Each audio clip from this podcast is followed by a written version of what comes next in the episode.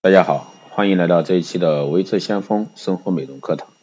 那今天呢，给大家聊一下补水的十四个啊惊人真相。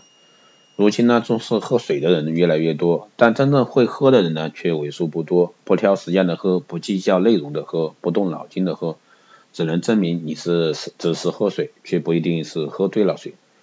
在这个爱惜身体成为一种流行的年代呢，曾经被认为最简单喝水，也不得不成为一门高深的学问。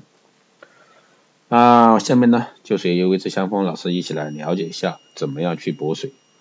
第一个，清晨清晨呢啊，也是早晨的时候呢，我们慎重去补水。许多女人呢，把起床后饮水视为每日的功课，图它润肠通便，降低血粘度，那个整个人呢看上去水灵灵的。可是早晨啊，怎么样补水才更健康呢？其实没有一定之规，早餐补水也因人而异。消瘦、肤白、体质寒凉的人呢，早晨不适合饮用低于体温的牛奶、果汁或者说冷水，可以换做温热的汤、粥。鲜榨果汁呢，不适合早晨空空的一个肠胃，即使在夏季也要配合早餐一起饮用。早晨补水呢，忌盐，煲的汤、浓浓的肉汤、咸咸的馄饨汤都不适合早晨，这只会加重早上啊机体的饥渴。第二个呢，就是睡前补水最养胃。吃饭前还要补水吗？那不是会冲淡胃液啊，影响消化吗？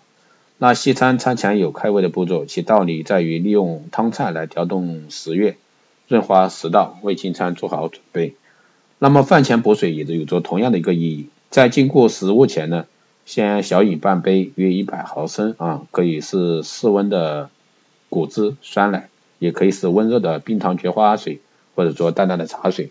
或者说是一小碗浓浓的开胃汤，都是很好的养胃之法。第三个呢是多喝看不见的水。那有的人看上去一天到晚都不喝水，那是因为由食物中摄取的水分已经足够应付所需。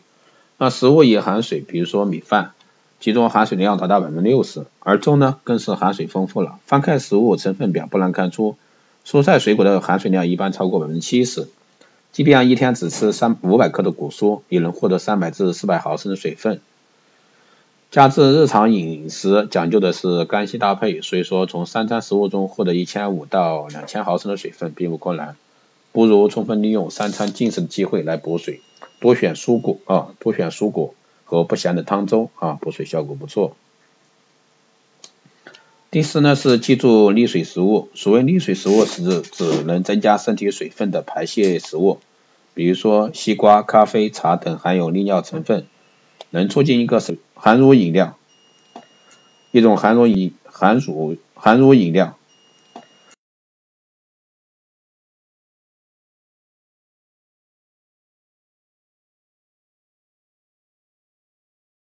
一种含乳饮料也是打的这种招牌啊，打的这种招牌。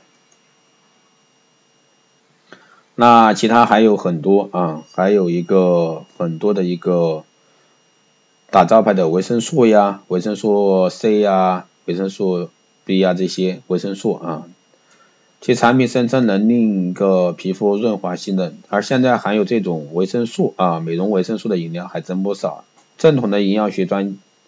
专家啊，并没有提到它的美容作用。好在摄入多一些没有危险。还有呢，就是预防冠心病的发生，也算是有益无害。第六呢是水里的杀鸡。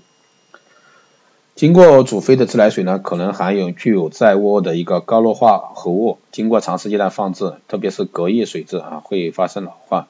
现在各种家用水处理机也纷纷登场，类似风魔意式的矿泉壶，那这样的设备存在后续的维护问题。就如同饮水机可能成为饮用水二次污染的源头。第七个呢是喝运动饮料的学问。那剧烈运动前后呢不能补白水，也不能补高浓度的果汁，而应该补运动饮料。运动饮料中应该含少量糖分，比如说钠盐、钾、镁、钙等多种水溶性维生素，以补充运动中身体所需。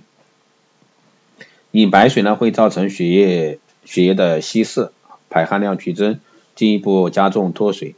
果汁中过高的一个糖浓度会使果汁由胃排空的时间延长，造成运动中胃部不适。运动饮料中特殊设计的无机盐和和糖的一个浓度呢，会避免这些不良反应。那运动饮料的温度也有讲究，过高不利于降低体温散热，过凉会造成胃肠道痉挛。一般口感清凉，温度在十左右。还有呢，就是警惕酸味的饮料，特别是碳酸饮料，还有像柠檬酸啊。柠檬酸使用过多，大量的有机酸进入人体，当摄入量超过机体对酸的处理能力时呢，就会使体内的 pH 值不平衡，导致酸血症的产生，使人疲乏困倦，特别是在盛夏，由于天气炎热，出汗较多。人体会损失大量的电解质，比如说钾、钠、氯这些碱性成分。大量的酸味饮料呢，更容易令体液呈酸性。因此呢，在夏季不宜过多饮用添加有机酸的一个酸味饮料。还有呢，就是甜饮料啊，如果说口渴的时候，首先想到的是饮料，可是相当危险。比如说可乐、雪碧、芬达啊，含糖量是百分之十一，超过西瓜、苹果、柑橘等很多种水果。一般来说，一听三百五十毫升的可乐中含含的能量等同于一片面包、一个玉米或者二百五十克水果。各种果汁的含糖量与此相当，甚至还要更高于它。所以说，大家在喝甜饮料的时候要注意。还有呢，淡盐水的一个坏处。淡盐水是指相当于生理浓浓度的盐水，每百毫升中含一克左右的盐分。在日常生活中呢，有几种用途：大汗之后补充身体丢失的水分和钠。还有呢，就是腹泻之后补充由肠道丢失的水分和盐，维持电解质的平衡。第三呢是淡盐水漱口能清除口腔内的一个细菌，减轻口咽部啊口口腔的一个炎症造成的红肿。但是呢，淡盐水不适合心脏功能不好、有高血压高血压的人饮用，特别是在早晨，当血液粘稠度最高时，饮用淡盐水会加重口干，促进一个高血压。还有呢，我们要适配一些花样水。纯净水呢是经过多重过滤，去除各种微生物、杂质和有益的矿物质。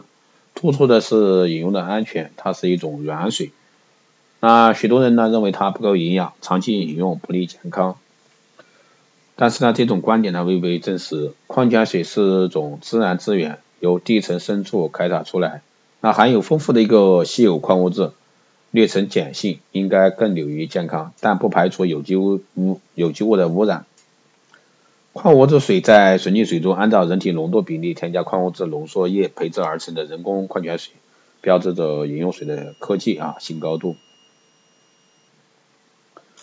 那还有呢，就是爱运动的话，更要会补水。运动补水要掌握以下原则：不能渴时才喝，因为这时候感到渴时，那丢失的水分以他体重的百分之二。